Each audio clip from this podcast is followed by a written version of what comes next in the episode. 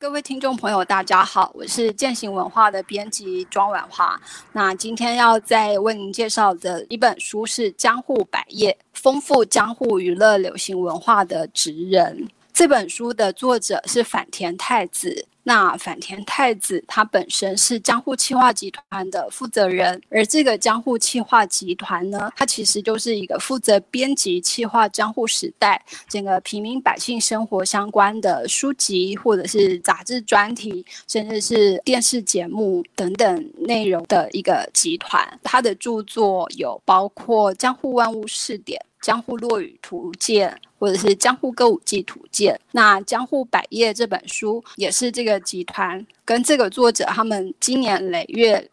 累积下来的一些资料然后，从江户时代各种职业为主题来介绍。那这本书里头其实总共介绍的大概有两百五十种职业，然后搭配有五百多幅图。因为在江户时代的各种职业名称里头，其实有很多可能现在已经看不到了，甚至必须要去到那个。呃，博物馆里头才能看到，所以作者就用图片呢，加上文字来为我们解释这些职业到底做的是什么事情。然后这本书总共分成五个章节，那第一章跟第二章其实都是讲服饰，只是它那个第一章跟第二章的服饰有些不同。第一章的服饰是讲。一般平民百姓的服饰，那第二章的服饰是讲贵族公卿武士的呃服饰，然后第三章就讲到学习，然后第四章讲到玩乐，到最后第五章呢就是讲艺能表演，就是当时一些那个娱乐方面的活动到底是什么，我们就简单的来讲各章的那个简介，那包括就是。像第一章讲平民百姓的服饰，江户人虽然说就是不一定每个人都非常有钱，可是因为江户会很注重流行时尚，那他们就会在衣服上做了一些变化，那包括一些图文啊，或者是那个其中的丝线等等，那所以在当时像衣服有用棉布，有用 丝。或者是那个呃木棉，就是不同的质料。那当然，这些不同质料要制作成布，要制作成衣服，就会有不同的人在负责。所以当时，比方说有棉师，有扯棉兜，有炼丝浆洗浆，或者是弹棉花。那像织布的话，那就是包括，比方说要可以做织布机的那个呃木匠，然后锁匠，甚至有缝帛师或者是帛师，也就是他们当时会把那种金箔、银箔，就是弄在布上面做装饰。然后像染布也有前屋、红屋、茶染师、紫师。那其实像刚讲的这几个名词，它都。它的分别都是因为它的颜色不同，所以它就有不同的人要来负责。那甚至包括他们用那个呃染色方式专门做露子节的人，然后包括那个缝制裁缝师傅，然后也有铁针师、绣匠等等。然后像鞋类，当时主要是木屐。然后他们要就是展现自己不同品味的话，那个木屐其实他们能够变化的是木屐上面那个夹角地方那个袋子，所以就会有人专门做那个袋子。那像这样的工作，在我们现代可能就就完全不可。因为鞋子可能就是机器从头到尾就已经做好了，可是，在江户时候就要分成各式各样，那甚至包括冬天如果下雪的话，也有专门做雪鞋的的那个工匠。那当然就是我们一开始提到江户的时尚，他们时尚也表现在，比方说他们会随身携带的提袋，或者是像扇子，那这些其实它们的功能性都不太重要，反而是它。长得怎么样？然后就是变成是他们不管是身份或者是品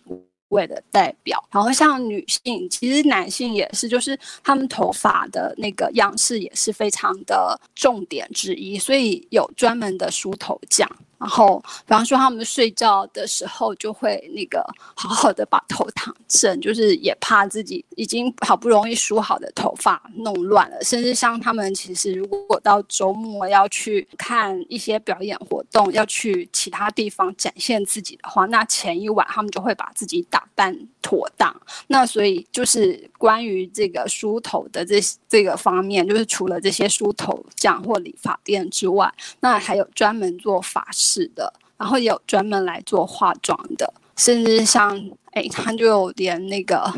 白粉师，或者是像手巾或汤屋这些，对每个平民来讲，就是他们每天生活里头其实是很重要的那个工作。那当然，就有一些人是专门服侍那些公卿贵族的。那服侍公卿贵族的服装的话，除了前面讲的这些布匹之外，其实比较特别的是。哎，武士会佩戴那个长刀或者是弓箭，所以那个时候做长刀，光是做长刀这一类，它的那个职业分类可能就包括哎，武器店刀匠、风箱匠、铁匠或刀柄师、什么镶嵌师、刀饵师，这样零零总总算下来，大概不下十样。然后就是因为当时的武士其实必须要符合那个身份规范，所以他们有一套很严格的穿衣服的标准，所以也有也有人的职业其实就是专门在指导这个武士或者是贵族，你今天应该要怎么穿，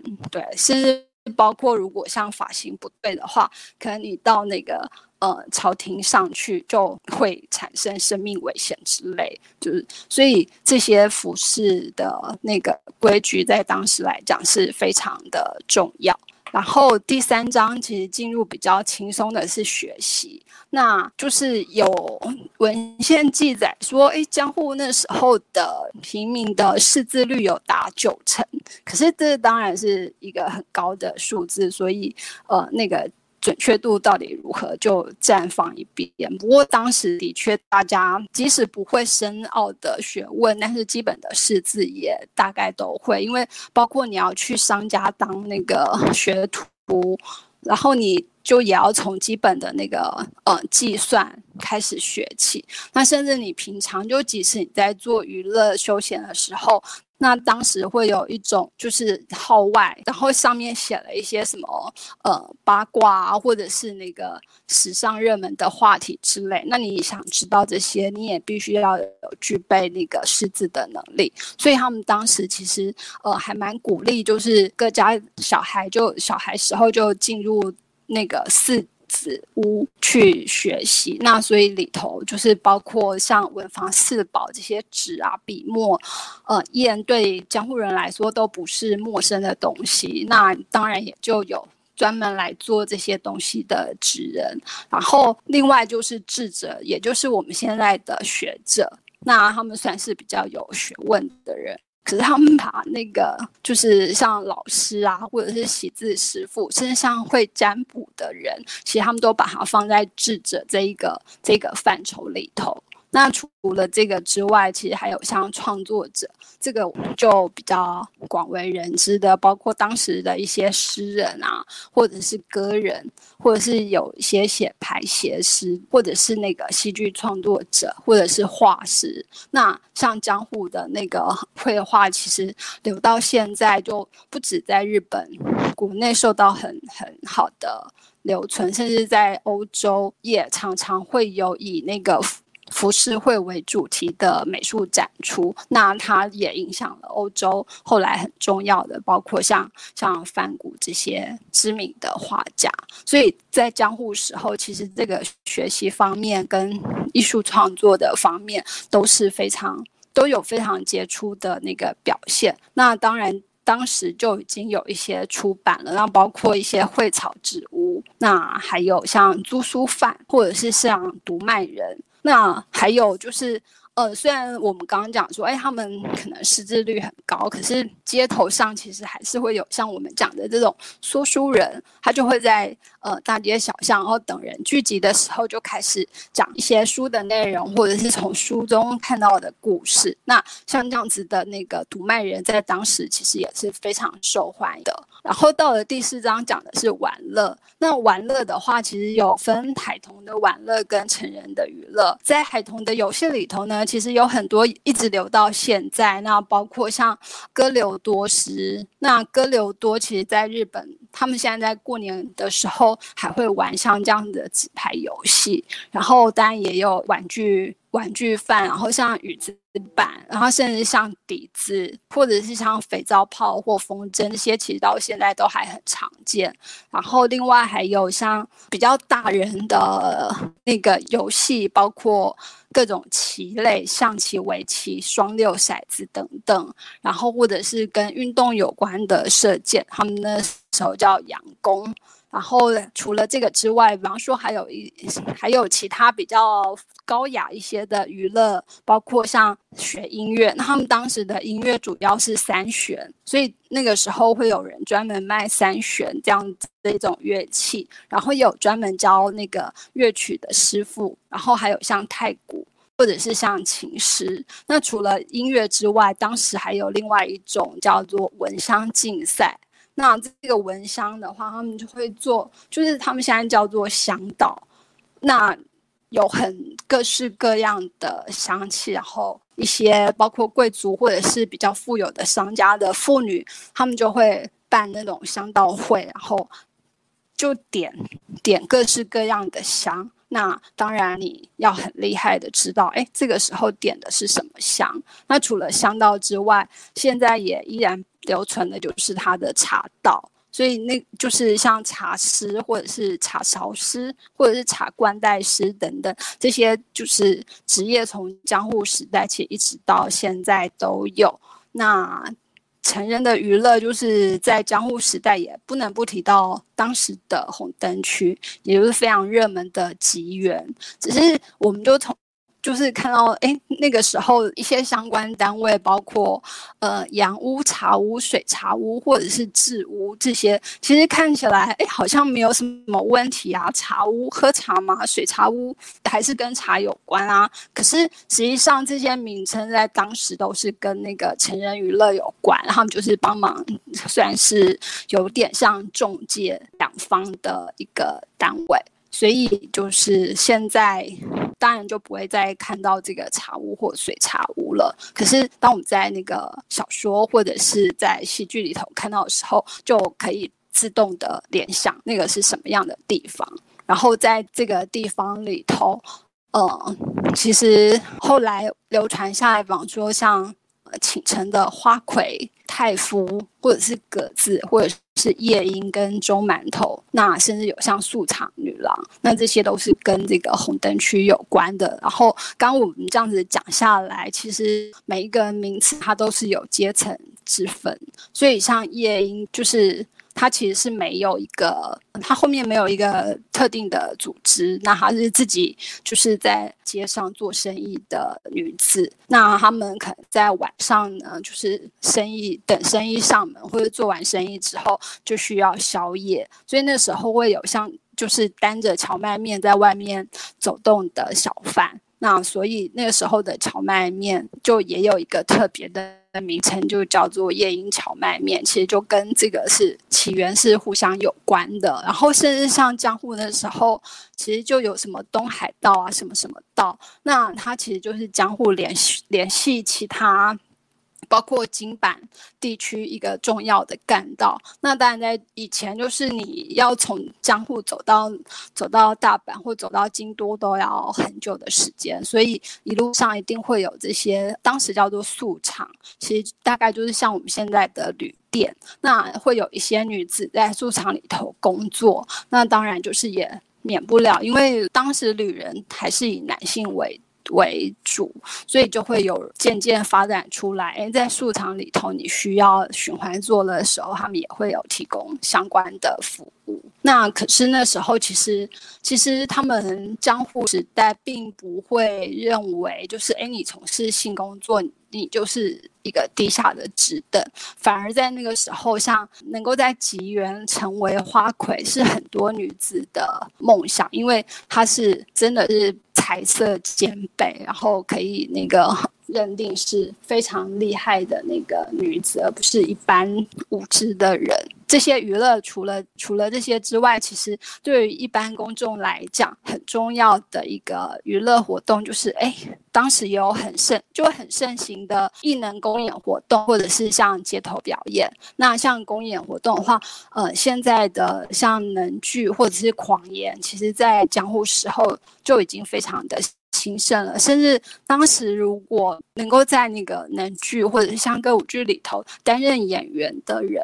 红牌的话，他一年的收入其实都是以千金来计，那个千金大概如果要换算成现在的价值，可能都有到上亿。所以，甚至当时就是最红的一个演员呢，还受到政府的特别关注，就说：“哎，不行，你赚太多了，所以我要限制你的演出。”那可是这些就是演艺活动，就是会让江户人其实常常趋之若鹜，所以他们可能真的会在前一天就就打扮好，后隔天呢从早上六点就去看剧，然后一直待待待待到晚上六七点傍晚以后才会回家。所以呃，他们出门前包括也是要请梳头匠啊，然后当时也有假发匠，可是那个假发匠他制作的就是演员需要的假发，这个时候就是。会有剧场茶屋，这个就是真正的茶屋了。因为就是在看剧，或者是其实中途或者是看一看累了，就是想要那个休息一下的话，他们就可以去剧场茶屋。那当然，这也是他们交换资讯、流通八卦的地方。那除了去剧场看剧之外，还有一个很重要的是那个当时的街头表演。然后，呃，他们叫做门付，付就是付款的付，也是哎，这些街头艺人表演呢，其实他不一定固定在一个地方，他可能会沿着大街小巷，和就是上门表演。所以那个时候，包括比方说像有负责杂耍的放下师，或者是抽快刀、青叶、文之。那放下师是什么？他其实。由来就很有趣，因为他说放下就是就是把东西那个放下，要抛开，所以他们就转那个意义，就是抛抛掷东西，也就是比方说我们现在拿两个球或两个柳钉这样抛接，所以当时的放下师其实是这种抛接的一个杂耍师。那另外像文之。其实这个名字听起来好像还蛮高雅的，可是其实它也是放下式的一种，只是它专门抛接的东西不是圆形的物体，而是那个，而是一根一根的棍棒，那看起来很像织布机的那个锁子，所以他们才把这样子做杂耍的人叫做文织。然后另外包括像我们现在知道的那个漫才，其实。呃，在江户那个时候，他们的起源叫做万岁。那因为万岁跟万财的日文发音都是满塞。可是当时的万岁呢，其实就是一个负责讲话，然后另外一个负责敲锣打鼓。他们会在那个节庆的时候，特别是过年时候，然后挨家挨户的去唱些热闹的歌曲，然后就是以此来来换取那个呃，不管是商家或一般百姓给的给的那个赏钱。那后来就慢慢演变成就是两人一组的慢才，那慢才就会用那个呃，有点类似像我们现在的双口相声这样子，然后们可能就没有乐器伴奏，而是以那个言语表演为主，然后慢才就一直延续到现在，变成哎，其实是日本娱乐界还蛮还蛮兴盛的一个。一个那个行业，然后其他像比方说也会有专门帮你做那个念经的人，叫歌念佛，然后也有耍猴戏的人，或者是有驱鸟的人。可是它的名称叫驱鸟，但并不一定是真正的在赶鸟，而是他就会戴着斗笠，然后身旁系着那个像是铃鼓的东西，然后其实它也是也是一个那个杂耍表演，然后主要是以女性为主，然后另外还有什么赶风神啊，然后门说经啊，还有高机，就是我们现在知道的那种踩高跷，所以这样子看起来，其实，在江户当时整个那个。演艺活动或者是街头表演也都非常非常的兴盛。好，那到此为止，就是哎，江户百业里头所提到的，它能够让江户人形成各式各样的那个娱乐娱乐的那个呃精彩，然后也包括。让江户人能够活得很时尚、很流行那这本书其实主要就是围绕在这两个两大主题，然后讲江户时候所存在的职业。那就是看完这本书，其实我们也可以相对对于江户时候的那个娱乐生活有更多的了解。那这本书我们今天就介绍到此，谢谢大家。